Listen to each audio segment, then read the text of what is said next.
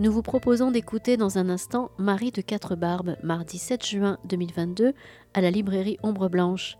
Marie de Quatre Barbes est co-directrice de la revue La Tête et les Cornes depuis 2014 et autrice d'ouvrages de poésie et de récits tels que Madame Tout le Monde, édition Le Corridor Bleu, ou encore Les Vivres chez POL. Elle était invitée à l'occasion de la publication chez POL de son livre Habit, lors d'une rencontre organisée avec le soutien de l'association de la cause freudienne.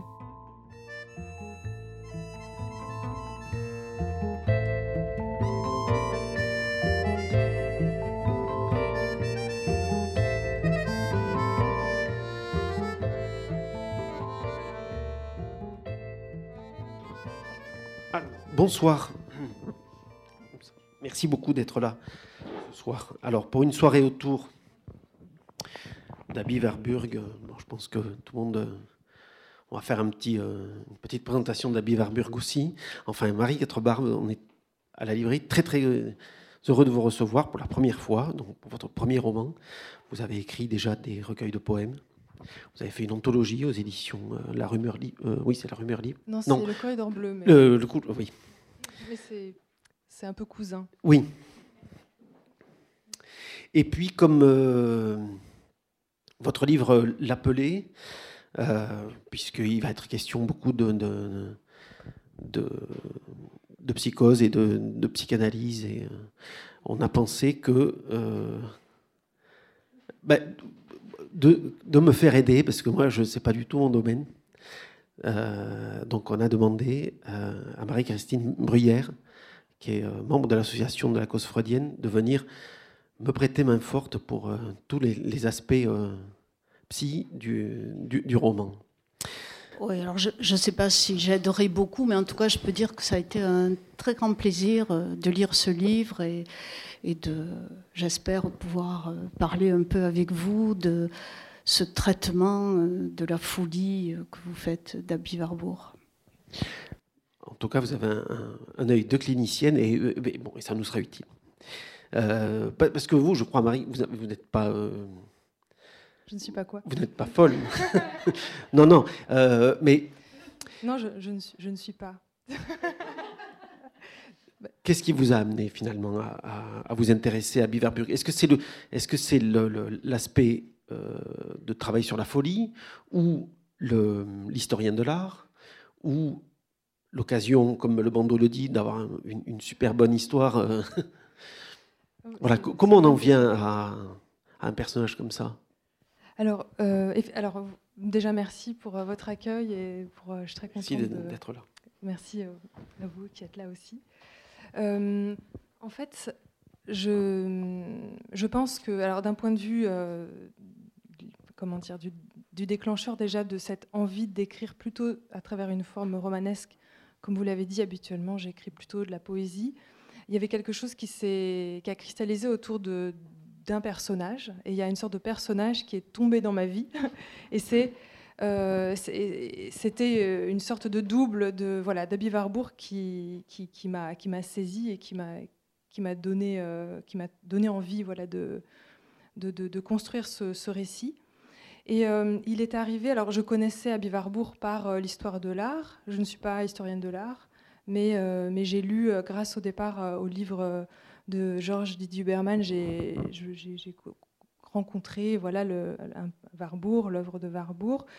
Et, puis, ce n'est qu'assez récemment que j'ai vraiment lu les textes de Warburg qui étaient édités parce que j'étais en résidence il y a quelques années. Il y avait une bibliothèque dans l'espace de la résidence et, et j'avais du temps. Et donc j'ai lu un certain nombre de livres que, je, n'avais jamais eu le temps de lire, que j'avais gardé un peu comme ça de côté, dont euh, le, rituel du serpent, qui, sont les notes en fait euh, préparatoires, euh, un, peu, reprises par ces, par enfin, a posteriori, mais de, la conférence par laquelle on, y reviendra, mais Abby va, plus ou moins se sortir de cet épisode de, de crise. Et en fait, après, j'ai voilà, un peu rebroussé, j'ai un peu remonté dans le temps. Et euh, j'ai eu connaissance de, cette crise euh, qu'il a traversée, qui était euh, très saisissante, grâce notamment à, un document qui a été publié aux éditions Rivage, qui est le dossier clinique de, de, son moment d'internement à Bellevue, donc dans cette clinique suisse. Donc c'est trois ans. C'est la crise en tout a duré cinq ans et c'est déjà euh, il est au beau milieu de, cet épisode. Et, euh, c'est un livre très beau qui est euh, construit à la fois à partir du, dossier clinique et puis de lettres, de certains documents de, proches de Warburg, de son psychiatre Ludwig Binswanger. Et ce livre s'appelle, enfin a été, a été titré La guérison infinie. Et, euh, c'est, on rentre vraiment, euh, on saute à pieds joints, pieds joints dans, euh, le, déroulé comme ça, de, les étapes d'une, crise avec ses motifs récurrents, ses, ses, obsessions, ses thèmes. et, qu'on ne peut s'empêcher de mettre en rapport avec, la pensée, les thèmes, les obsessions de la, pensée. Donc c'est, ça qui a été vraiment le point de départ. Et euh, je ne sais pas si c'est la folie en elle-même qui me qui m'aime vraiment, enfin comment dire, qui, c'est plutôt la question de la crise peut-être, qui est plus, parce que c'est, une crise euh, psychique, mais qui s'inscrit dans une crise euh, culturelle, politique, historique, voilà, puisque Warburg se fait la caisse de résonance aussi d'un état du monde et d'un état de l'Europe qui est complètement déchiré et déchirant et et c'était aussi ça qui, m'intéressait dans, dans, le projet de ce livre. C'était de dire quelque chose de ça, mais à partir de lui, à partir de l'intime de, et en même temps de enfin, du détail, euh, de la singularité de, de, son propre cas, de son propre délire, essayer de, dire quelque chose par euh, voilà, déployer quelques motifs qui concernent le monde, euh, puisque le délire, c'est aussi ça. Oui. Bah, je crois. dire quelque chose. Oui, je, trouve que justement, ce, qui est tout à fait remarquable, c'est le, travail de la langue que vous faites. Euh, sans, sans, utiliser de termes médicaux ou sur la marge quand il faut encadrer un peu le récit, mais vous utilisez une langue poétique, une prose poétique pour être au plus près euh, de ce qui traverse dans la crise Abby c'est-à-dire à la fois euh, euh, sa pensée déchirée, à la fois son corps euh, absolument affecté, sa violence, son agitation motrice, ses cris, etc. Donc on sent que c'est très documenté, mais là-dessus vous inventez, je ne sais pas, vous faites vous faites une sorte d'élégie, c'est-à-dire à la fois il y, a, la douleur et la beauté de cette langue pour décrire quelque, décrire quelque chose qui est euh, psychiatriquement très marqué. C'est ce que j'ai trouvé, euh, enfin, moi, vraiment remarquable, et même plus que ça, à certains moments très touchants. On se sent euh, très près d'éprouver ce qui traverse cet homme déchiré par le malheur et, en même temps euh, euh, ces, motifs euh, délirants que vous tirez vers des motifs poétiques. C'est vraiment quelque chose de très fort. J'aime l'idée que ce soit élégiaque parce que sans doute qu'il y a quelque chose. et puis, et puis il y a enfin, il y a ce retournement, moi qui, qui m'a intellectuellement un peu, comment dire troublé euh, dans l'histoire de, Warburg, c'est que euh, il, ne va pas rechuter, il va, s'en sortir, il va peu ou beaucoup s'en sortir, il va pas rechuter, mais c'est aussi parce qu'il meurt, il meurt assez tôt. Donc il y a quelque chose aussi dans la mort qui sauve, enfin qui sauve de la rechute, voilà.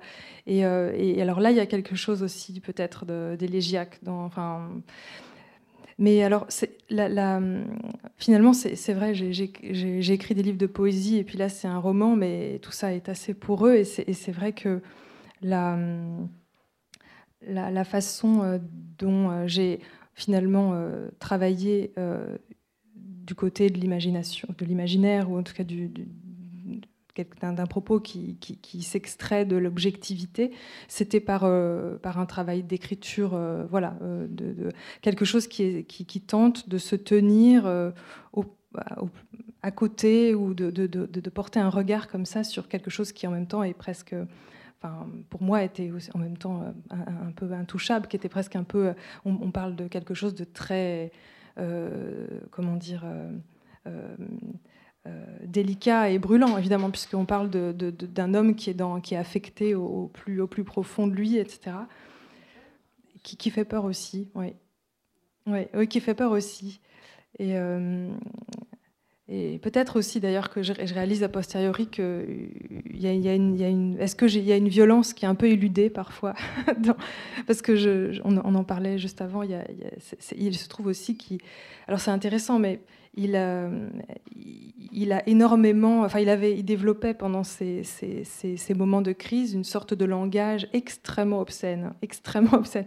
Et en fait, c'est, paraît-il, mais c'est les quelques traces qu'on a de, de, de, cette langue-là, très riche en même temps, hein, très foisonnante en néologisme, etc. C'était ces infirmières qui notaient tout. Et en fait, ces, documents-là, ils existent. Ils sont, euh, je ne sais pas s'ils sont à Londres, à l'Institut Warburg, ou s'ils sont à Heidelberg, où, se trouvent les archives de, la clinique. Mais ce qui est intéressant, c'est qu'apparemment, les infirmières euh, expurgeaient, euh, elles, n'ont pas noté les, les insultes, les obscénités. Non, et euh, donc il y, a aussi toute une le, document, euh, le document de la, du dossier clinique, c'est aussi une encore, enfin c'est une synthèse, c'est très factuel, c'est il y a, y a, tout un, c'est très riche, hein, mais c'est une sorte de condense, condensation comme ça de, de, de, de, ces, de ces trois années. Euh, dans, les faits, il y, avait, il y, a, eu certainement des épisodes d'une immense violence et de, où il a, il, a, il a, failli tuer son infirmière, etc. Il y a des moments très, très, très violents. Mais ils ne sont pas forcément au premier plan dans le livre.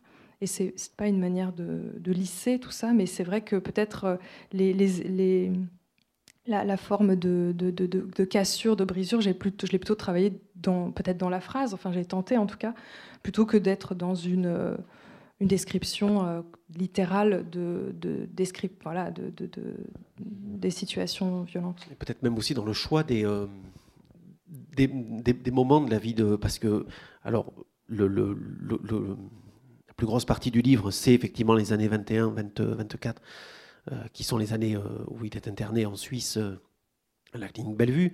Mais, mais, mais, le livre est structuré aussi avant et, et après par des choix pour le coup extrêmement, euh, extrêmement précis, qui sont tous tournés sur, sur l'explication de, de, de, la crise.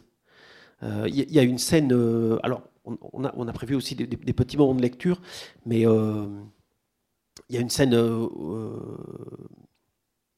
à la fin des années, à la fin du, du, du, 19e siècle, où il part aux États-Unis et il va rencontrer, ce sera un des grands chocs pour lui, euh, les Indiens Hopi au Nouveau-Mexique. Alors, quand on lit une biographie d'Abby Warburg, qui, est, une biographie de, bout en bout, ça a une place euh, finalement euh, moindre que celle que vous accordez vous. D'ailleurs, je crois que enfin, la construction du roman, elle se fait vraiment par ces choix très précis que vous avez fait dans, dans, la vie, que vous avez puisé dans la vie de Warburg. Oui, oui, c'est sûr. Bah, c'est sûr qu'il y a des choix et il n'y a, aucune exhaustivité. Et effectivement, cet épisode, donc il a une trentaine d'années, à la fin du 19e siècle, il va, euh, alors pour des raisons familiales, euh, assister au mariage de son frère à New York. Et puis il va se retrouver en fait à fréquenter un, institut de recherche à Washington qui va l'emmener sur les traces euh, de, effectivement, de certains rituels euh, des Amérindiens Hopi. Et en fait, c'est vrai que c'est euh, une sorte d'étrangeté dans son parcours parce que c'est un historien de l'art qui travaille essentiellement sur la Renaissance italienne, sur d'autres choses aussi. Mais, mais en fait, il, était déjà, il avait aussi pour projet d'aller au Japon, etc. Ce qu'il n'a pas mis, euh, il n'est pas, allé au Japon finalement. Mais il, est de toute façon dans une forme quand même. Ses, intérêts euh, sortent des cadres. Mais c'est aussi que on, le connaît comme historien de l'art, mais finalement, à Bivarbourg, c'était surtout une personne qui voulait créer une sorte de nouvelle science, de science de l'homme euh, et, l'histoire de l'art était vraiment son domaine de, prédilection et sa formation. Mais il a aussi voulu faire des études de médecine. Il a, il, s'est nourri de tout un tas euh, d'influences, aussi de la philosophie allemande, de la, de, la littérature de Goethe, etc. Donc en fait, il est dans une espèce de, recherche. Euh, très très, très total comme ça, et en même temps euh, qui passe par des singularités, par des choses très, très spécifiques.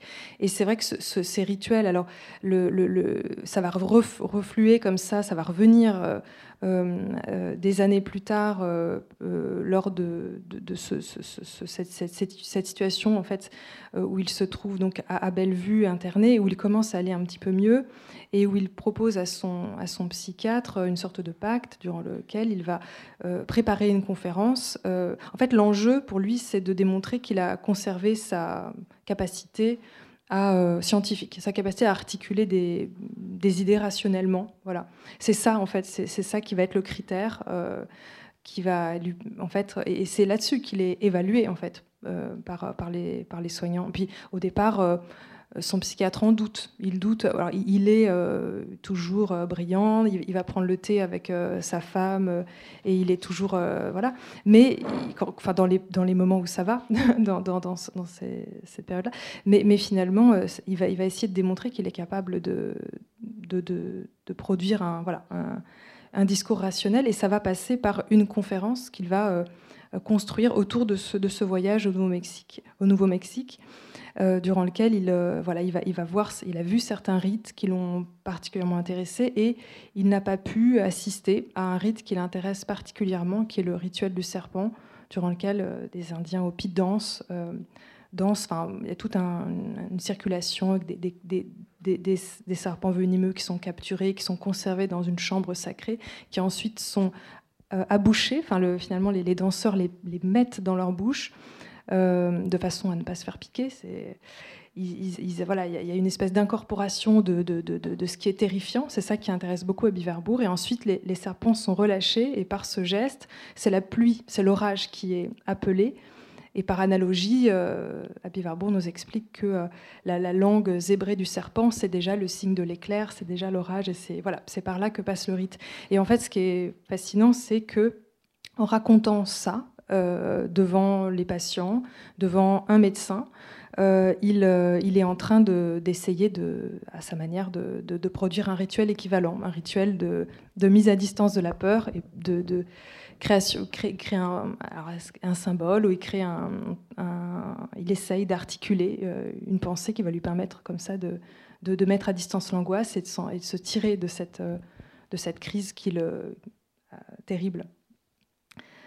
Euh, donc voilà, donc pour euh, effectivement, c'était important de, raconter, euh, de raconter ce jeune Warburg, ce jeune, enfin Abby, qui, à un moment voilà se, passionne pour pour pour ses rites pied. Et puis ça, il se trouve que ça revient dans sa vie à ce moment-là. Il se trouve qu'il ne fait pas une conférence sur autre chose que sur cette, ces, rites amérindiens, amérindiens Et en fait, euh, c'est comme, c'est assez significatif. Voilà, donc c'est fait partie des choix.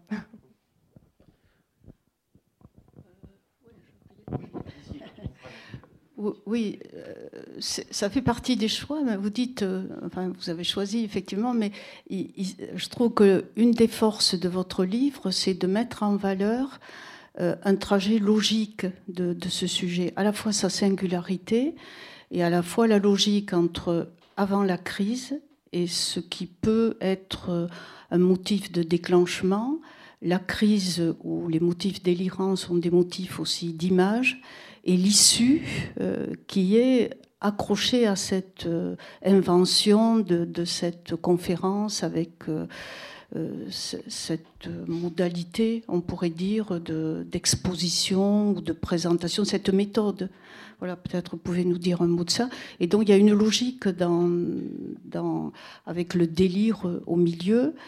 Et on sait depuis Freud que le délire est une tentative de guérison.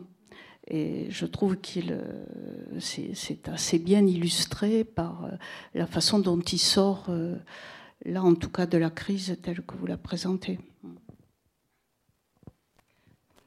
Oui, alors effectivement, ce qui est intéressant, c'est que le moment où, euh, la crise s'enclenche, c'est euh, lors de, enfin, elle monte comme ça euh, durant les années de, la première, Guerre mondiale, et qui sont des années durant lesquelles Warburg classait énormément d'images et, il faisait des fiches de tout et il, mettait ça dans des boîtes. Et, en fait, durant la, guerre, il, il est terrorisé par ce qui se passe, comme de nombreuses personnes, mais il va, essayer de, réunir tout ce qu'il peut, euh, exhaustivement, de tous les documents en fait, que produit euh, la guerre. Euh, les, journaux, la propagande, etc. Donc il rassemble une matière, donc il est déjà en train de faire une sorte de simili-atlas peut-être, enfin, ce qui sera ensuite l'atlas mnémosine, auquel on, il viendra après.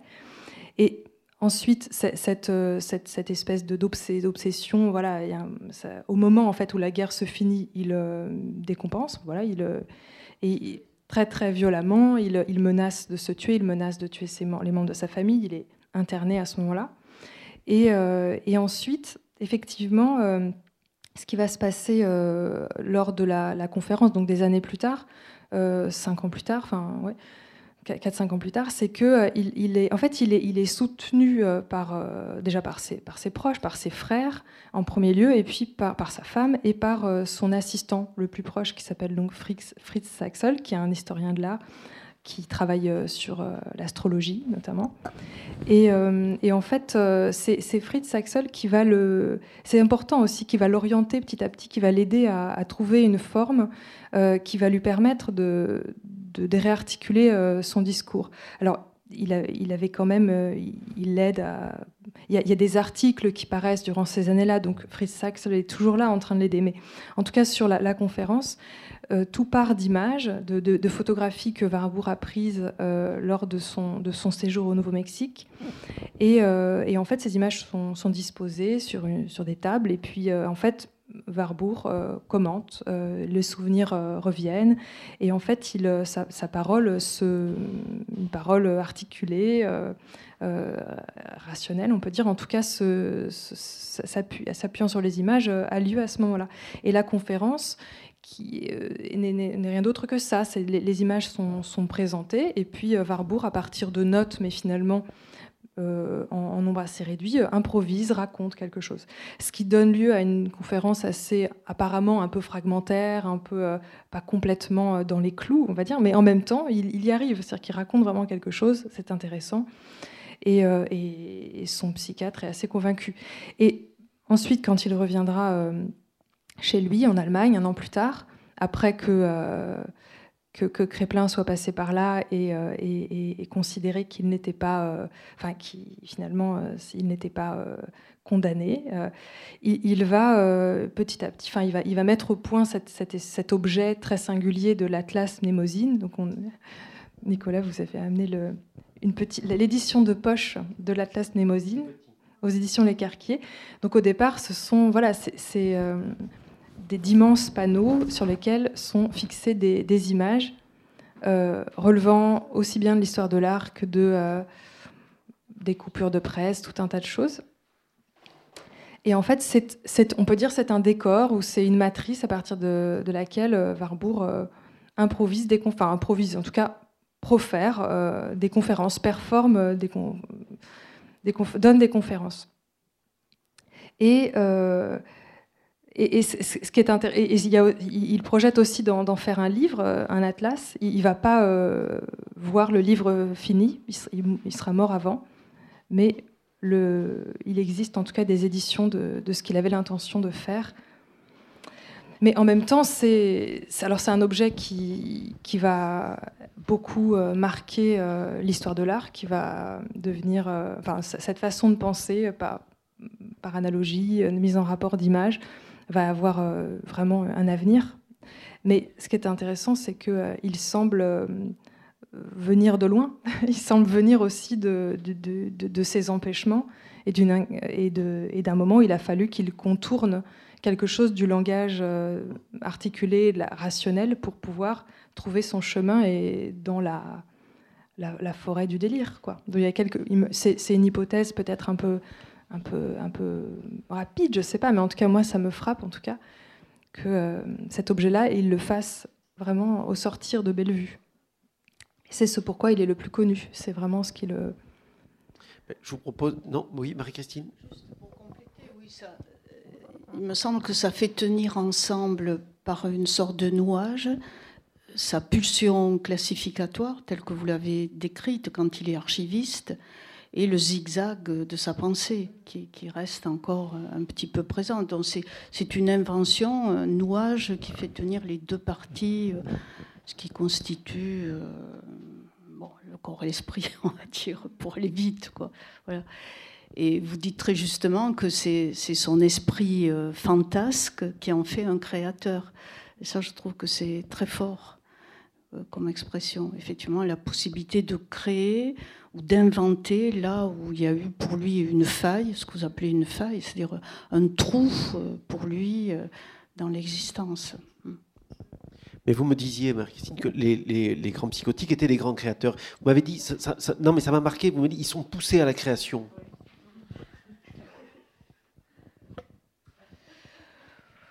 Non, mais c'est la façon dont vous poussez à la création. C'est une, chose qu'il faudrait effectivement développer, prendre très sérieusement. Mais oui, euh, je, crois qu'il y a. Alors, si on se réfère à l'enseignement de, Jacques Lacan, il y a euh, une forclusion dans le symbolique qui, qui va chercher du côté euh, de l'imaginaire la nécessité de créer.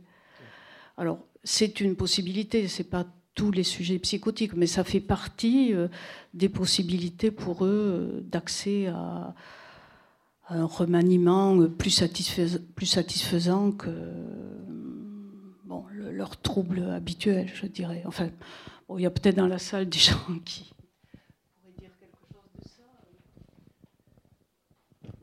Peut-être en attendant, pour goûter un petit peu la, la, phrase de Marie, si vous voulez bien, bah, peut-être lire ce passage. Euh, on, a, on, choisi un passage qui est celui de, la crise. Où vous allez voir à quel point on, est dans la question de la langue et on est dans, cette espèce d'intensité comme ça. C'est un moment, de, c'est un moment du roman très, euh, très fort. Oui, oui, et jusqu'à.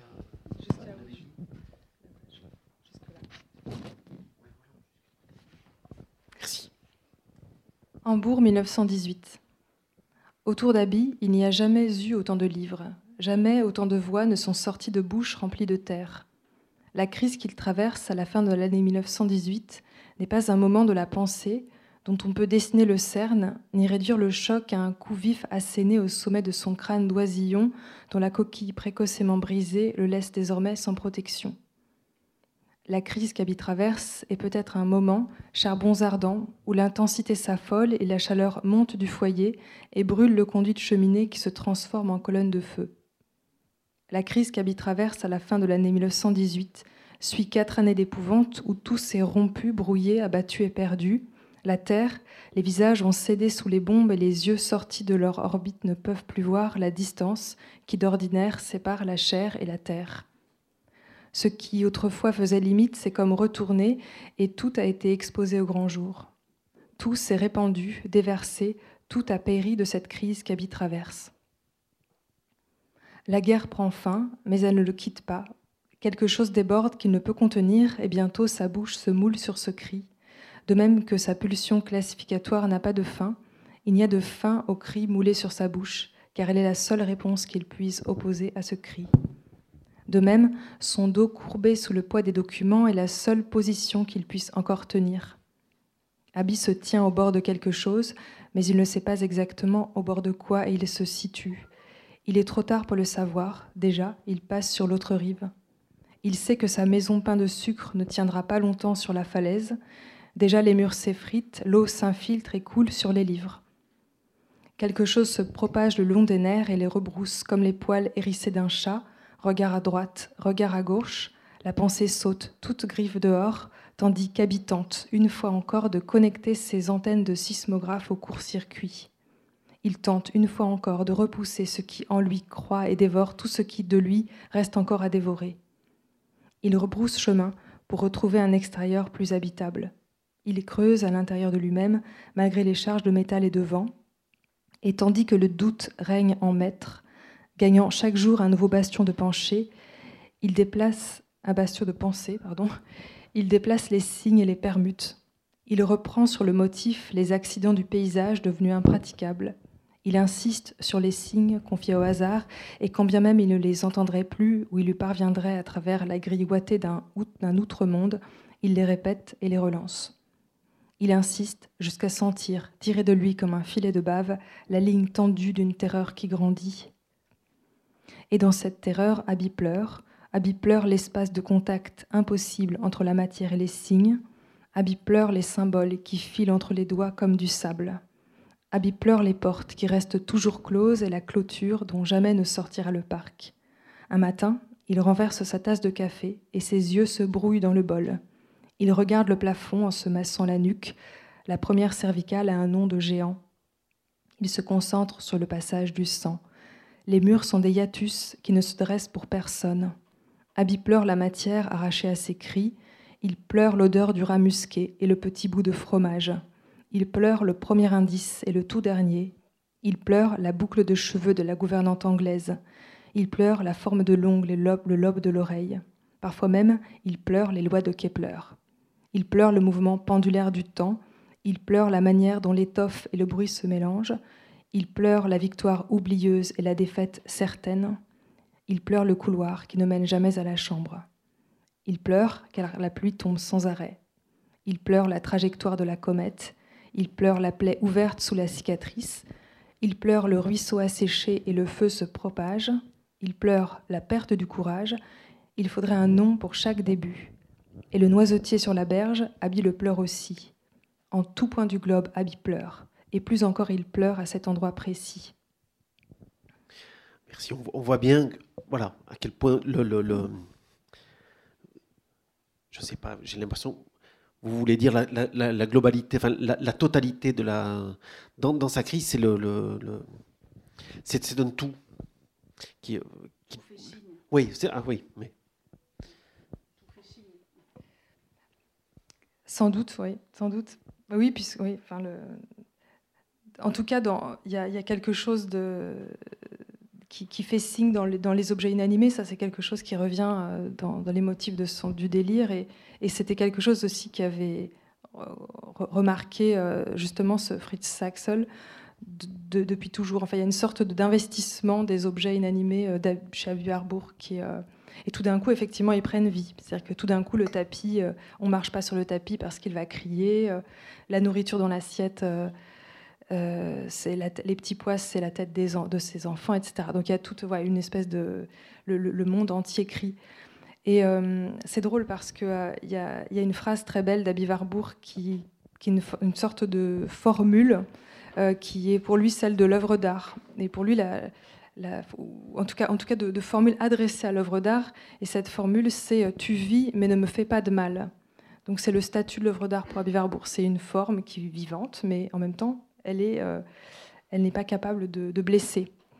Euh, et, là, tout d'un coup, euh, donc il y a une distance qui, permet justement qu'il n'y ait pas d'agression entre, avec l'œuvre d'art. Et là, bah, bah, il n'y a plus de distance. tout est tout, tout blesse finalement, tout, tout, tout vient blesser. Moi, j'ai aussi le sentiment, au travers de, votre personnage d'Abby, que vous en profitez pour faire aussi le portrait de, de la crise de l'homme moderne. C'est-à-dire qu'on est, et, tout au long du livre, vous amenez des, euh, des points. Euh, des points sur l'aspect technique de l'évolution du, du, monde entre la fin du 19e et, la fin des années 20. Euh, et, que, et que est aussi, alors le symptôme de, tout, ce monde qui, se, qui entre en crise petit à petit. Alors autour de la guerre de 14, bien sûr, j'avais noté un, passage euh, qui dit, voilà, mais les murs de la clinique ne peuvent le protéger d'une catastrophe qui a déjà eu lieu, cette Welt catastrophe qui a déclenché sa crise. En même temps qu'il se sent comme soustrait, débranché du monde, retenu là où le regard ne porte qu'à distance, Abby se sent connecté au dehors. Dans chaque événement de sa vie, il intercepte des signes de ce qui se trame à l'extérieur, conflits, affrontements et guerres, dont il se croit la victime autant que le maître d'œuvre. Il y a au cœur de sa crise une prise en charge de l'histoire qu'il rejoue et qui lui fera dire quelque temps plus tard qu'il tente de déceler la schizophrénie de l'Occident à partir de ces images dans un réflexe autobiographique. Je, crois que vraiment, euh, le, livre nous dit ça aussi, que, que est... Euh, porte en lui les, déchirures de, l'homme moderne. Oui, oui, bah, c'est-à-dire que son... moi, ce qui m'a frappé quand j'ai lu ce d'essai clinique, c'est effectivement certains thèmes euh, qui sont vraiment euh, euh, des, des, traits d'époque aussi. Enfin, l'obsession de l'électricité, qui est très forte, la peur des, appareils, du téléphone, etc. Enfin, dans la littérature clinique de l'époque, c'est récurrent en fait, la peur d'être ou d'avoir. Je pense que les technologies sont souvent euh, comme ça, source de ce type d'angoisse, enfin les avancées technologiques. Et puis, euh, oui, donc effectivement, il y, a, une manière comme ça dont, enfin, Abby Warburg, il se, enfin, il parlait de Nietzsche comme d'un sismographe, quoi. Et lui, il est, il est, aussi dans cette, dans cette espèce de, il a aussi cette espèce de figure comme ça, un peu sismographique. Il, est aussi, il ne faut pas oublier aussi qu'il est juif, que euh, son, sa famille, euh, enfin, notamment son frère, a une position sociale très importante et il est la cible d'attaques euh, fascistes. Et ça aussi, c'est des messages qu'il intercepte très concrètement, des télégrammes qui, qui lui arrivent, qu'on essaye de ne pas lui montrer tout de suite, mais qu'il finit par, donc il finit par prendre connaissance. Et il a, la, montée de l'antisémitisme, elle est enfin, c'est ça aussi qui se passe, je pense, au moment où, euh, la, Première Guerre mondiale s'achève, c'est que en fait, quelque chose de la monstruosité a eu lieu et la monstruosité est à venir. Je crois que c'est cette horreur-là, en fait, dont il a, comme un certain nombre de, ses contemporains, dont il, a, il, est, il a la conscience, en fait, parce qu'en fait, elle est, c'est là, en fait, c'est très perceptible, apparemment. Enfin, c'est très, donc, euh, et en même temps, il est, en Suisse, dans ce, pays euh, aussi, euh, dans une clinique privilégiée, etc. Mais il est, il est, il est pas une, clinique qui vient qui, accueille aussi Nijinsky, qui accueille aussi des personnes. Enfin, je sais pas si c'est forcément a Nijinsky, mais des personnes qui ont été percutées comme ça par la, par la situation mondiale et où ils sont a priori un petit peu préservés. C'est n'est pas une clinique non plus qui, qui, enferme les fous, c'est une clinique où il y a aussi une, vision thérapeutique où petit, enfin il y a, pas, c'est pas un lieu d'enfermement, et puis c'est un endroit aussi où c'est un intellectuel, il est connecté au monde, il continue à, rencontrer des, personnes, etc. Donc il est dans une espèce de oui de, lieu, de, point de vue comme ça sur le monde. Et euh, voilà. Et puis il va, il va mourir avant, avant de, que voilà d'être euh, de, de, voir effectivement ce, qui va se passer concrètement. Mais c'est assez nouveau, ça, ce traitement. Peut-être, Marie-Christine, vous pouvez dire quelques mots. Le, traitement de, des malades, de la façon dont ils sont pris, euh, parce qu'on n'est plus exactement dans un sanatorium de, type 19e siècle, enfin, de, ce qu'il y avait antérieurement. Mais voilà, le rapport aussi de la prise en charge du malade a changé. Là aussi, je veux dire, c'est déjà le monde moderne. Oui, alors, bon, vous le disiez, Marie, c'est un, endroit un peu privilégié, euh, la clinique Bellevue, mais ceci dit, on, pourrait rêver à l'heure actuelle que tous les établissements de, soins psychiatriques et ce genre de, de personnel, euh, un infirmier qui note des possibilités de promenade, euh, une attention à ce qu'il dit, à la façon dont il mange, enfin, c'est extraordinaire. Après, bon, pour, répondre à votre question, euh, à cette époque-là, les, médicaments psychotropes ne sont pas là. Euh, le premier psychotrope arrive dans les années 50, donc euh, il n'y a pas de médication entre guillemets adéquate, en tout cas qui pourrait permettre de diminuer un peu la dimension furieuse de sa crise et, le soulager, et humaniser un peu le lien. Et la, psychanalyse et, les soins euh, par la parole et les dispositifs de conversation arrivent tout juste. Il y en a une prémisse avec le thé qu'il va boire chez, chez Madame Biswanger, d'une certaine manière, où ils parlent ensemble de ce qu'il est lui, de son travail, de, de, ce qu'il a écrit, de ce qui l'intéresse, de, de son désir. Voilà, donc ça, ça peut être une ébauche de ça, mais euh, enfin, à moins que je me trompe. Euh, c'est balbutiant, quoi. Mais je ne crois pas qu'à ce moment-là, ça soit. Enfin, euh, Freud avait commencé à travailler, mais justement, il a. Alors, il n'a pas rencontré Freud. Freud a entendu parler de lui. C'est, un peu, comment dire, intéressé, mais de loin. donc voilà. Alors pour des raisons peut-être euh, de réseau, on va dire. Biswanger était un, enfin, si je suis exacte, je peux être reprise est un jeune élève de Freud. Ils n'auront pas tout à fait la même orientation de travail, donc ça, ne se rencontre pas tout à fait. Quoi. Voilà, enfin, c'est mon idée, mais voilà, c'est vrai que ça aurait été intéressant un travail de Freud sur Abby Warburg. Bah, peut-être y compris dans la question du diagnostic aussi, parce que je crois que le, le, diagnostic évolue euh, entre le, moment où il est, puisqu'il a un premier internement à Iéna, où euh, il est diagnostiqué comme schizophrène, puis après maniaco-dépressif. Euh. Oui, ça c'est très intéressant. Effectivement, il est amené à Bellevue par Bleuyer, qui parle de ce qu'on appelait la, schizophrénie. À l'époque, c'était la démence précoce, et c'était jugé sur une évolution d'incurabilité.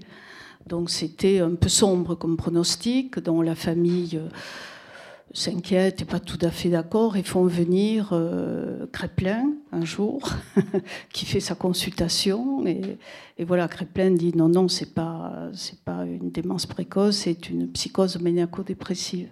Donc ça évolue par cycle et donc il y a, y a un pronostic meilleur on va dire et une issue possible ce qui alors évidemment, on peut dire c'est la loi du diagnostic, mais c'est aussi le regard que du coup on a dû porter sur lui à ce moment-là. Hein. C'est-à-dire autant il était jugé incurable, on le laissait pas dans son coin, il avait, mais bon voilà, on avait ce regard-là sur lui. À partir du moment où Créplin dit euh, non, c'est une PMD. Euh, voilà, euh, je, pense que le rapport qu'il y a eu avec lui s'est modifié. En tout cas, c'est ça la clinique.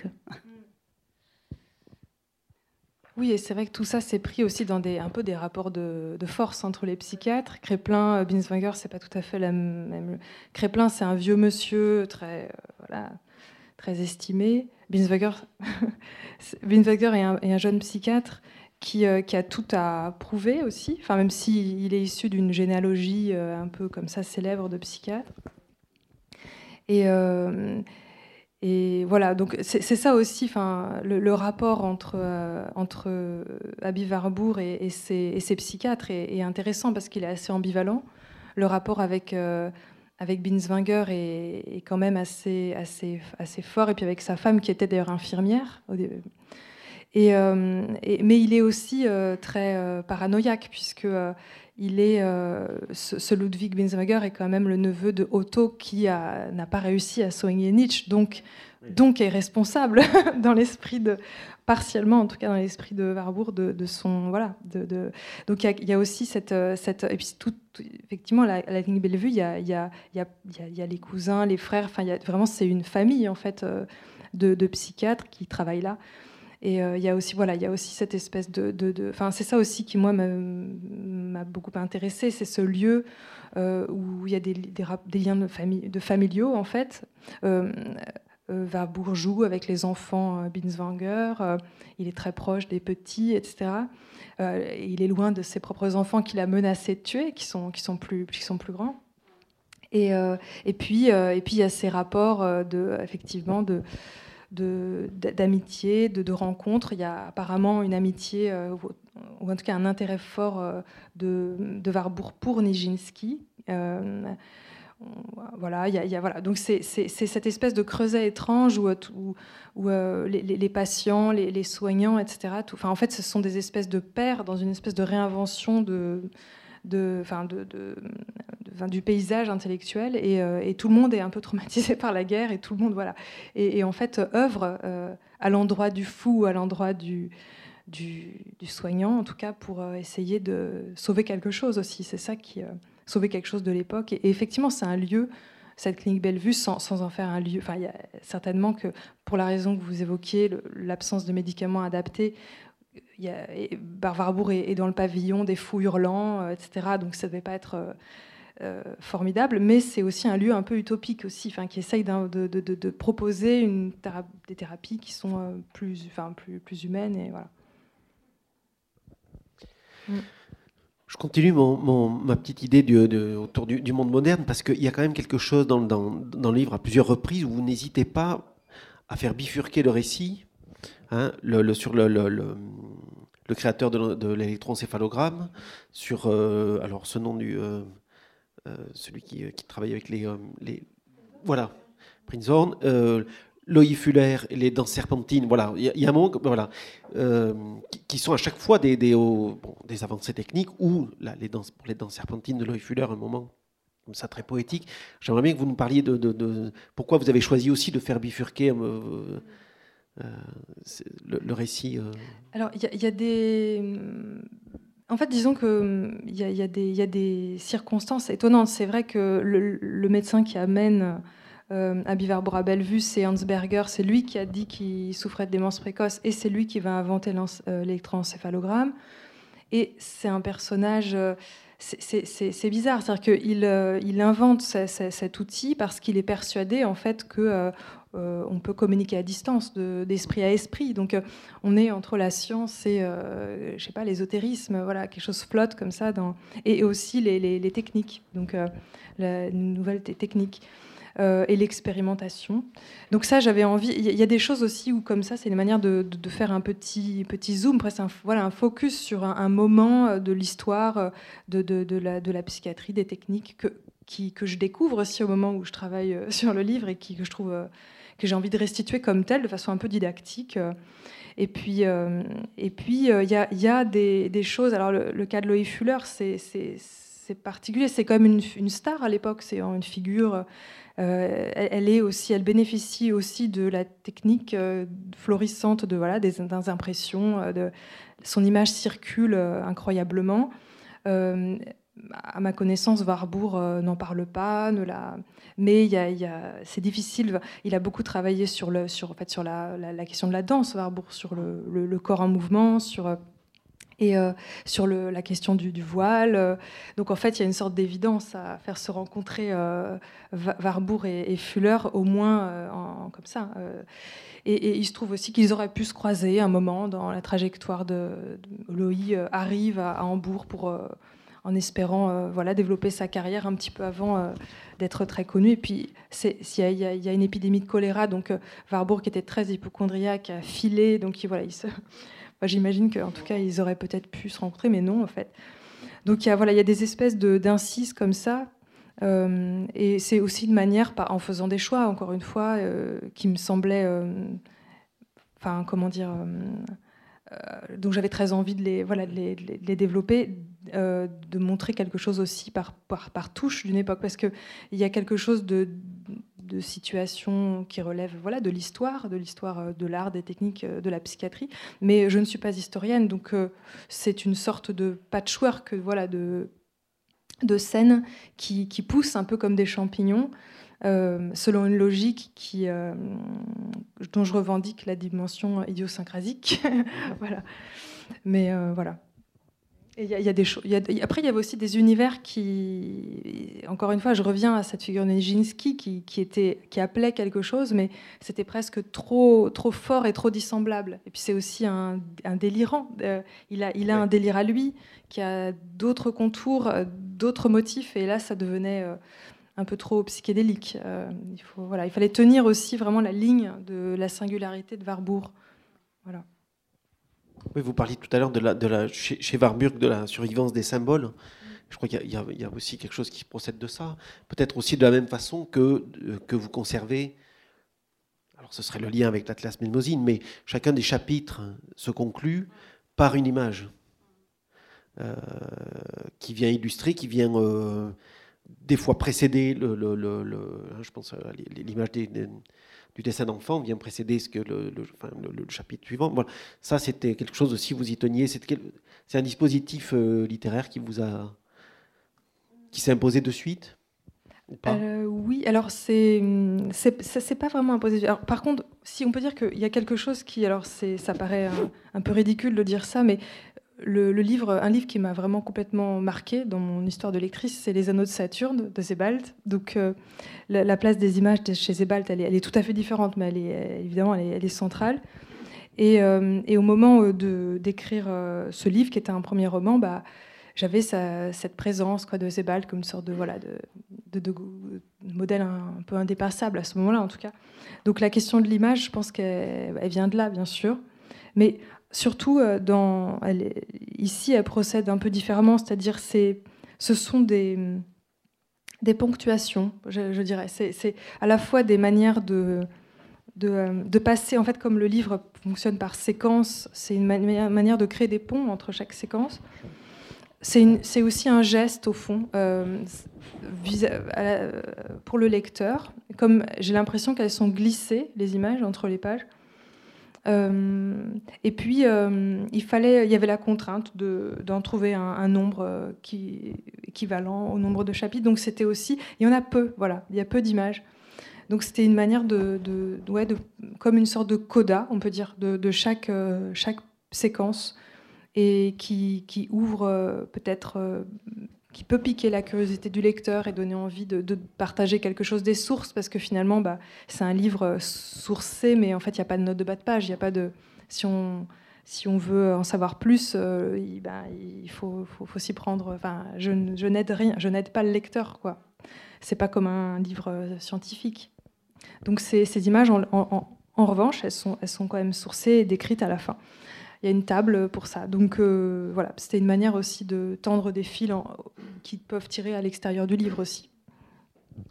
Et aussi une manière de se rapprocher de, parce que ça, je, mm. crois vraiment que le, livre fonctionne à l'image de, d'une planche de l'Atlas Mnémosine où tout est, euh, où, euh, chacun des chapitres est, relié l'un à l'autre et et pas seulement dans, l'ordre chronologique. Enfin voilà, ça, vous composez un panneau euh, avec avec Abby comme personnage au centre, quoi, et partout. Mais alors les images seraient les, les marges sans images. Oui, tout à fait. C'est une sorte de d'inverse. Oui, oui, mais euh, euh, mais ça fonctionne quand même, je veux dire. Oui, oui, non, mais vous pouvez dire ça, ouais. Mm. Bah, j'avais noté, moi, parce que j'ai relu un peu mon Didier Huberman, pas beaucoup, juste ce. On sait, il, dit euh, dans l'Atlas ou le Gai Savoir Inquiet, qui est vraiment le, début consacré à l'Atlas Mnémosine, on sait que ce dispositif ouvert et fécond n'était autre pour Abby Warburg que l'anxieuse et géniale réponse à une situation psychique qu'il avait maintenue reclos et stérile entre les murs du sanatorium de, du Kreuzlinger entre 21 et 24. Mais enfin, ce que je retiens, c'est le, dispositif ouvert et fécond. Parce que, et parce que effectivement, le livre aussi répond à ça, c'est-à-dire qu'il pousse à la curiosité de se dire tiens, euh, allons voir les danses serpentines de Loïc Fuller, euh, allons voir le, voilà. Peut-être qu'il y, a des. Marie-Christine, vous voulez rajouter quelque chose? Ou on passe le micro un peu?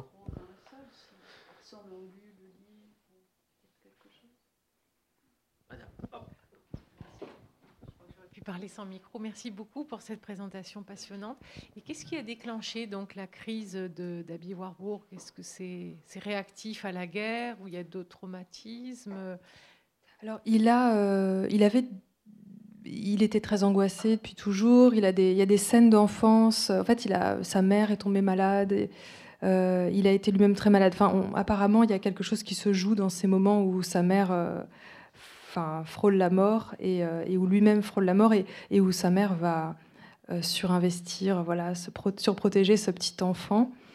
Euh, donc il y a, voilà, il y a, j'en sais pas beaucoup plus. Il, évoque aussi des, des, enfin, un rapport au livre qui, des, des, qui vient un petit peu dans l'enfance. il se réfugie dans, dans, les livres, dans la bibliothèque enfantine, les histoires de d'Indiens et de cow-boys. Et puis, et puis, euh, et puis avec aussi des, il revient aussi l'image d'une version illustrée de d'un livre de Balzac qui est le terrorisme. Voilà, il, y a des, il, y a des, il, y a des, il y a quelque chose quand même qui est toujours euh, très euh, connecté à, à, l'enfance, à ces images assez, assez un peu assez, assez, assez angoisses. Mais voilà, c'est ce qui est mentionné ci et là.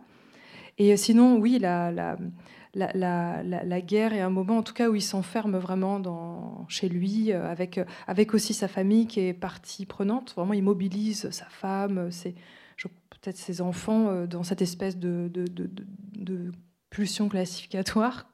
Et, et, en fait, il, veut, il, veut, il veut comprendre dans la mise en rapport comme ça des documents et euh, ne comprenant pas, en fait, il pense être, euh, être euh, la source du conflit. Il pense que le, la guerre, c'est de sa faute. Ah bon? Ouais.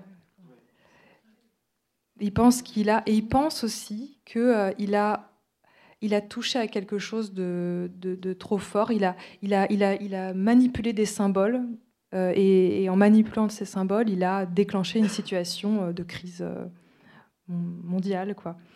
Donc c'est là qu'en fait finalement il, il, veut, il veut, enfin le, le, geste qui consiste à pointer une arme sur ses proches, c'est pour les sauver. Voilà, on est vraiment c'est ça, c'est sauver, s'extraire de, de une sorte de, de, retour du chaos, quelque chose comme ça, une sorte d'image d'un chaos qui reviendrait tout détruire et. Et, pardon, et une petite question, l'image du nouage que vous avez emprunté en tant que donc, psychiatre ou euh, psychanalyste, c'est donné par l'écriture du livre. Ah c'est pour assembler la personnalité dans ce sens-là, ou c'est parce que c'est une expression littéraire, ou est-ce que c'est une expression médicale en fait? Non, non, non. non. Euh, c'est-à-dire, il me semble que dans ce que, dans ce que Marie euh, construit euh, de l'issue de, la crise, elle indique qu'il il arrive à faire tenir ensemble deux choses un peu disparates, qui est ce désir absolu de classification, de rangement, etc., sa pulsion classificatoire, et quelque chose qui a été euh, complètement euh, morcelé, je vais dire voilà, euh, du côté de la pensée et euh, cet effort de faire tenir ça ensemble dans un très beau chapitre qu'elle appelle le zigzag. Ça évoque aussi euh, voilà l'éclair. Bon, voilà, l'artiste, l'écrivaine, en l'occurrence, enseigne quelque chose voilà, aux psychanalystes. Donc, c'est pas moi qui interprète ça, c'est vous qui, par votre écriture, euh, rendez compte d'une issue possible pour lui euh, de ce moment de crise. Voilà, c'est comme ça que je l'ai lu. Il y a quelque chose de, saisissant, c'est que quand vous prenez sa bibliothèque, hein, euh, qui est transférée après sa mort avec l'arrivée des nazis en, Allemagne, au début des années 30, donc, toute la bibliothèque, 60 000 volumes, hein, sans compter les, les, images, elle est transférée à Londres et où elle est reproduite quasiment à l'identique, je crois. Où, euh, Oui, ça, va bouger. Oui. Mais le, mode de classification de, de, la bibliothèque est pas euh, est particulier. C'est un mode, c'est le mode de classification Warburg. C'est-à-dire que les livres sont rangés selon un ordre qui est celui qu'il a établi lui, avec les, livres. Euh, alors, comment vous aviez dit La loi du bon voisin Oui, la loi du bon voisin. Non, vous avez utilisé un mot qui était vachement plus. Voilà. Oui, c'est ça. C'est-à-dire que vous, à, côté, vous avez le, livre que les livres sont côte à côte parce qu'ils ont, ils se répondent eux-mêmes. Euh, et on avance comme ça dans le savoir. Euh, il y a trois grands rangements, euh, mais, mais sinon on avance comme ça par, par métonymie. Oui, oui, oui. Je, trouve que c'est important de parler de la bibliothèque, qui fait le lien quand même avec l'Atlas Mnémosine. Hein. puisque euh, l'Atlas, c'est la, fin, la fin de vie après, après la, crise, mais euh, les 60 000 volumes, c'est avant. Hein. Et pendant. Euh, enfin, et pendant. Hein. Enfin, Et, et qu'effectivement, il y, y, a quand même cette méthode c'était juste par rapport. Vous avez raison. non, c'était juste par rapport à la question de la pulsion classificatoire hein, que je, voulais revenir, parce que effectivement, il a une pulsion classificatoire tout à fait particulière, hein, qui n'est qu'à lui. Hein. C'est-à-dire que c'est pas du tout. Il, s'inscrit contre euh, les historiens de l'art existants qui ont des catégories préétablies hein, dans lesquelles on va mettre hein, les, ouvrages et puis ça va rester. Hein. Et lui, il est dans une. Le, bon voisinage, c'est quand même. Euh, c'est une classification qui peut changer en fonction des associations. C'est-à-dire qu'on va trouver, on va chercher quelque chose, et en fait, on va trouver autre chose qui nous fait aller ailleurs. C'est-à-dire qu'on a une un système de classification qui est en mouvement permanent. Hein. Et ce mouvement permanent, il est quand même aussi, c'est lui, hein, dans ce mouvement permanent et dans un espace de, développement permanent. Et, ça, il me semble que c'est point, un, point, un point important euh, d'originalité et, qui, et, qui, et, qui, rejoint enfin, ce que vous, ce que vous alors c'est de vous, enfin c'est du livre, de votre livre qu'on vient parler. On vient pas. oui, oui, parce que sinon on, peut, on, pourrait, on pourrait développer sur la, psychiatrie, sur le. Mais mais il y a, y a, quand même, euh, il y, a un deuxième point. Et, après, je, Le, un deuxième point, c'est par rapport à la, conférence du, serpent. Enfin, hein, euh, il, me semble quand même que, vous, avez dit, euh, peut-être les uns les autres, que, bon, effectivement, la, visite chez Léopi, il est jeune, mais déjà, il s'inscrit, il en a marre de l'histoire de l'art qu'on lui raconte, qu'on lui a appris à la faculté, etc. Et, et quand, il va chez Léopi, il donne quelques petites conférences de diapos juste après, là. Et ensuite, il retourne à Florence et il va voir. Ce qui est extraordinaire, c'est qu'il va voir Florence et il va voir l'art de la Renaissance avec le regard d'Éopie. C'est-à-dire qu'il inverse complètement le regard éloigné de l'ethnologue, etc. Et ça, c'est ça, c'est ça. Et, euh, c'est ça qui est quand même extraordinaire. Alors, la, question, moi, que, j'ai trouvé, j'aimerais revenir quand même sur vous. Euh, sur, vous, vous, nous avez lu un, court passage, mais on, aurait aimé, en avoir d'autres. Hein. parce que non, oui, oui, parce que euh, ce qui est intéressant, vous nous écrivez un, vous écrivez un roman, hein, et on ne vient pas ici pour pour parler d'histoire. c'est le roman.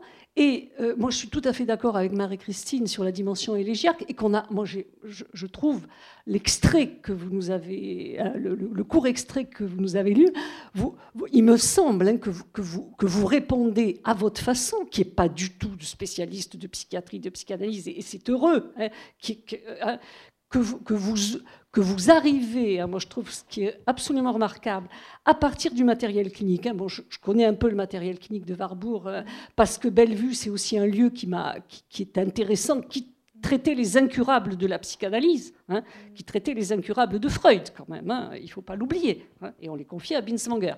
C'est un lieu extraordinaire au plan psychiatrique, mais euh, vous, vous, nous, vous nous montrez à partir vous, arrivez à, alors c'est la question du nouage aussi que vous, que vous posez, euh, vous, arrivez à montrer, moi je trouve dans cet extrait, combien à la fois il est, enfin la, bascule, la faille, hein, euh, je, trouve la, faille psychotique, euh, il, me semble l'entrée dans la, dans la crise, où à la fois il est hypersensible au monde, aux événements du monde, la guerre, etc. etc. Ah, donc le sismographe, il est hypersensible et il engrange tout ça. Et avec sa pulsion classificatoire, il, prend des milliers de notes, de, de, de journaux, etc.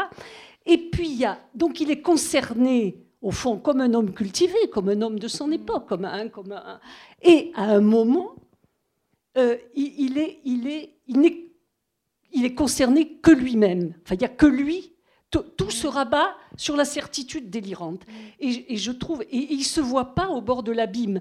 Et moi, j'ai, enfin, beaucoup euh, senti dans le passage qu'on a lu ce, ce, ce, ce, moment-là, ce franchissement où il sombre, hein, et, où, en même temps il n'arrive pas à se voir, lui, au bord de l'abîme, comme il. Euh, hein, et, c'est, voilà. Donc je, voulais vous, remercier quand même euh, euh, d'avoir pu, à partir du matériel euh, clinique, d'un matériel de, spécialiste, enfin hein, que ce soit au niveau de l'histoire de l'art, de l'histoire de l'image, hein, puisqu'il est un historien d'image, ou à, partir de la clinique, d'avoir pris une distance, hein, d'avoir pris une distance, un espace de pensée autre, pour donner envie, comme vous le disiez, à la, voilà, ça donne envie je pense que ça peut donner envie à ceux qui connaissent pas Warburg d'aller lire le, rituel du serpent. Hein, j'espère que c'est parce que c'est quand même c'est quand même extraordinaire. Merci beaucoup. Cette... Oui. Enfin deux en fait. Vous avez dit euh, qu'il est mort avant d'avoir rechuté. Qu'est-ce qui vous fait penser qu'il aurait rechuté euh, C'était. Ah, j'en sais rien. J'ai aucun moyen de le dire. Mais c'est qu'en fait, c'est ce caractère euh, évolutif. En fait, c'est qu'il y a toujours une espèce de Enfin, jusqu'à la fin de sa vie, jusqu'à la fin de ses jours, il craint de rechuter en fait. Donc euh, c'est une peur. Euh, il y a, il y a le, au-dessus de son lit, il, il, il, suspend un portrait de Nietzsche euh, à la fin de sa vie, qui est comme une espèce de rappel de ce risque. Mhm. Et je, non, je, peut-être qu'il n'aurait pas du tout rechuté. Je pense qu'il était quand même fragile hein, à son retour à Hambourg. Euh, mais c'était juste, quelque chose qui m'a tout d'un coup interrogée. En fait, enfin, parce que en fait, voilà, en, travaillant sur ce livre, je me suis, euh, pas, comme vous l'avez compris, une, spécialiste de la psychiatrie sur la psychiatrie, de la psychanalyse, mais je me suis intéressée à cette, euh, enfin, la façon dont on classe aussi les, bah, les, pathologies mentales, les, voilà, les, ou les états, ou les, personnalités, je ne sais pas, mais en tout cas, qu'est-ce que cette nosographie de Créplin, ce qu'elle introduit, cette espèce de caractère évolutif à partir duquel on va penser, euh, ça c'est quelque chose quand même d'un peu fascinant, parce que pour euh, d'un point de vue même, voilà, de, l'écriture, parce que j'ai, bon, je, savais comment ça, se finissait à la fin. En, en, commençant ce livre, mais vraiment, je, en un sens, non, je ne savais pas. Enfin, il y avait quelque chose où, euh, jusqu'à la dernière minute, en fait, on ne sait pas si. Euh, alors, est-ce que, qu'est-ce, que, qu'est-ce, qu'est-ce, qui est à craindre? En fait, ce qui est à craindre, c'est ce qui va se passer dans l'histoire réellement. Donc, euh, c'est, c'est voilà, c'est et c'est, ça aussi qui est voilà. Donc, mais non, non. Pour répondre à votre question, je, j'en sais rien. Hmm. Mm. A une autre question. Donc, vous avez parlé de la folie de Nietzsche. Justement, est-ce que vous, pour faire cet euh, ouvrage, vous êtes euh, contenté de, enfin contenté, vous êtes focalisé sur la folie de cet homme-là, ou est-ce que vous avez cherché la folie d'autres figures? Je, repense à un livre, je crois que c'est Zweig, je crois, qui avait écrit une biographie triple de Kleist, Hölderlin, Nietzsche. Et est-ce que vous vous êtes éclairé d'autres types de folie et en quoi ça vous a peut-être éclairé? Bah, j'ai lu, euh, j'ai lu des, des, textes de Créplin, enfin des, textes, euh, enfin comment dire, euh, cliniques, donc où tout est anonymisé. Enfin, il a pas, tout est mélangé. Il a pas de, ça, ne suit pas les contours d'un cas particulier.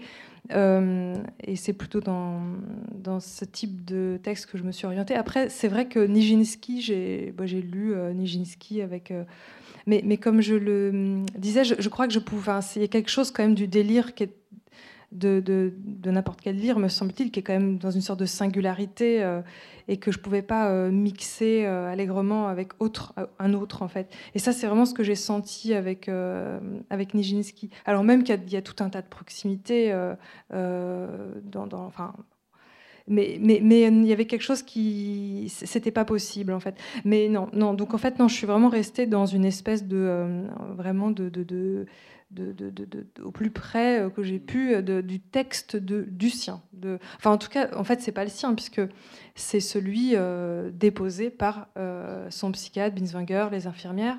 Donc c'est voilà, mais mais c'est quand même les personnes qui l'ont, qui étaient le plus proches à ce moment-là de lui. Donc il y avait Peut-être pour rebondir sur votre première question, moi j'ai le sentiment qu'il y avait une telle, euh, déjà une préscience de l'antisémitisme, une telle, une telle angoisse de, l'antisémitisme autour de lui, je pense que les années 30 l'auraient. Euh, enfin, enfin, je pense que vraiment c'est. Euh, je sais pas.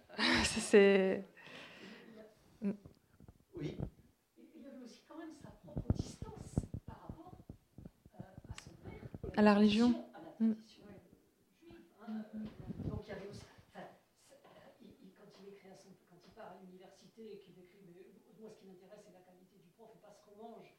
ce que je voudrais, mm. euh, quand il est tout jeune étudiant. Et, donc ça, il, il, y avait une certaine, peut-être, euh, culpabilité aussi par rapport à, à cette, oui, oui. cet écart. Oui, il y avait, il y a, apparemment, il y avait une culpabilité, ouais. Oui, apparemment, ouais. Il épouse pas, enfin, mm. il quand même en, en rupture un peu mm. euh, aussi, hein, lui.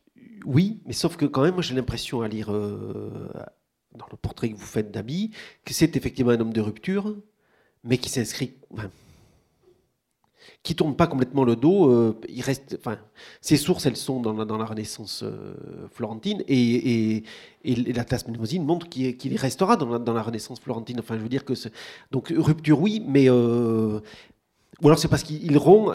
c'est une rupture, mais il fabrique quelque chose d'autre. Bah, bah, il rompt avec son. Bah, il est euh, en rébellion depuis l'enfance avec euh, la tradition juive. Avec, euh, donc cette tradition-là, il y a une rupture, mais en même temps, bah, il, se, il, se, décrit lui-même comme une espèce de. Il, il, utilise le, motif de la greffe pour dire qu'il est. Son, son, il, hérite comme ça, il est hybridé en fait entre la, il est à la fois un homme, un, Allemand juif, il est à la fois un homme de connecté à la Renaissance, il est, il est éclaté comme ça entre différentes euh, racines.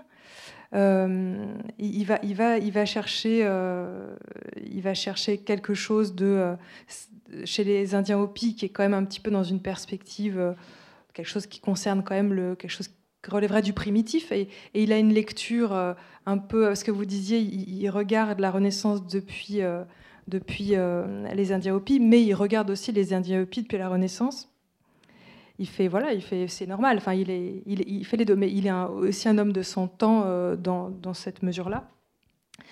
Et euh, un homme de son, on va dire, de sa culture, quoi. De, il n'arrête pas de, oui, en fait, de regarder, euh, de, de, de, oui, de, regarder des, des peut-être, c'est peut-être ça qui en fait la, singularité particulière de son approche, quoi, de regarder des, des objets à partir d'un autre point, d'un point inattendu. Mm. Vous vous souvenez, la, la première planche de l'Atlas, mm. c'est une carte du monde, une carte du ciel mm. et une généalogie euh, d'une famille, de deux familles italiennes. Donc, les trois. Euh, donc il est quand même dans une généalogie. Oui elle, est aussi avec euh, le métier, avec la tradition de la banque. C'est-à-dire, il fait un deal très jeune, tout à fait extraordinaire. On n'en a pas parlé, mais c'est très singulier. C'est-à-dire, il obtient, il était le fils aîné, c'est lui qui devait succéder à la mm. tête de la banque. Et il, cède sa place à son cadet. Euh, moyennant euh, le fait que son frère l'alimentera en livres toute sa vie. Mm. C'est ce qui se passe mm, d'ailleurs. Mm. Ça aussi, c'est tout à fait singulier comme position. Ouais. Oui, et très, très jeune, oui. Donc, euh. C'est un frère qu'on aurait aimé avoir. Hein.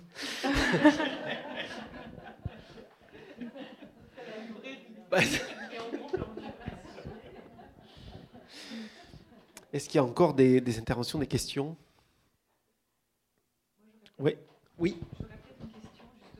de retour un tout petit peu plus personnel d'un point de vue de l'écriture, parce que tu as dit que justement pour, euh, et on l'a tous entendu dans, ton extrait, euh, euh, tu, as, travaillé l'écriture pour, pour, pour venir à, à.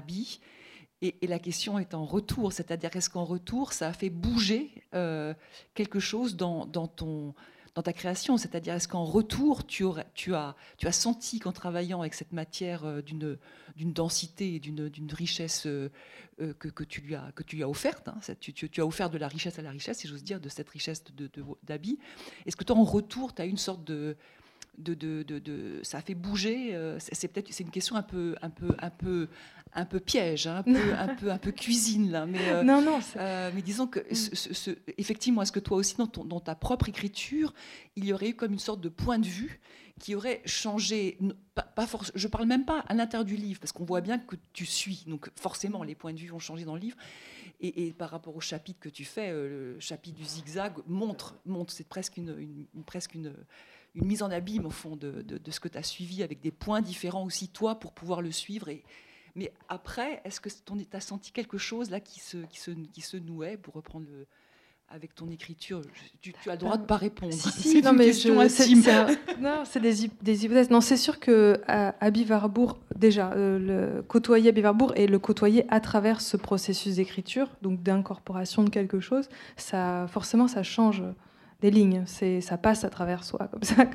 et enfin, quelque chose passe. Et, euh, ce que ça donne, pour le moment, euh, on ne sait pas, parce que euh, j'ai pas encore écrit de nouveaux livres. Et il y, a eu, en, tout cas, un, profond plaisir à travailler dans cette compagnie.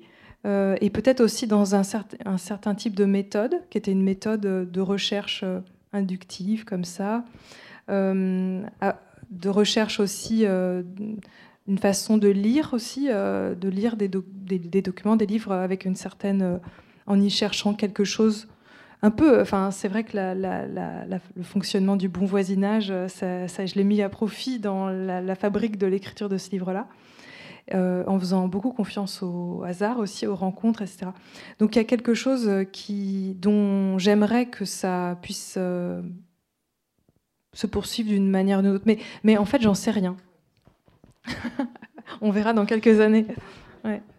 C'est un livre qui s'est écrit dans l'ordre euh, en fait, il y, a, euh, alors plus ou moins, mais c'est sûr qu'il y a une, il y, y, a, cette, cette partition en trois. Enfin, le comment la crise arrive, la crise arrive, la crise, et puis comment ça, il y a une guérison. Il y a quand même une sorte de chronologie. C'était très guidé au fond parce que il y a, puis il y a une unité de lieu. Il y a ces trois années les écarts qu'on peut produire par rapport à ces, trois années, mais il y a quand même une espèce de linéarité. Mais après, le livre, il est effectivement un peu disparate, un peu con.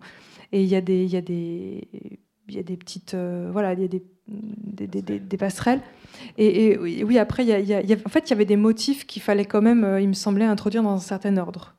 Donc pour, pour accompagner en fait ce mouvement. Et ça pouvait supposer des, allers-retours dans le temps.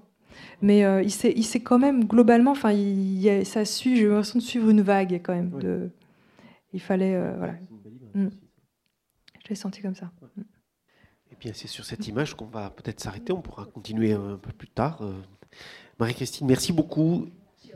Merci. Marie, merci beaucoup. Merci à vous, tout le monde.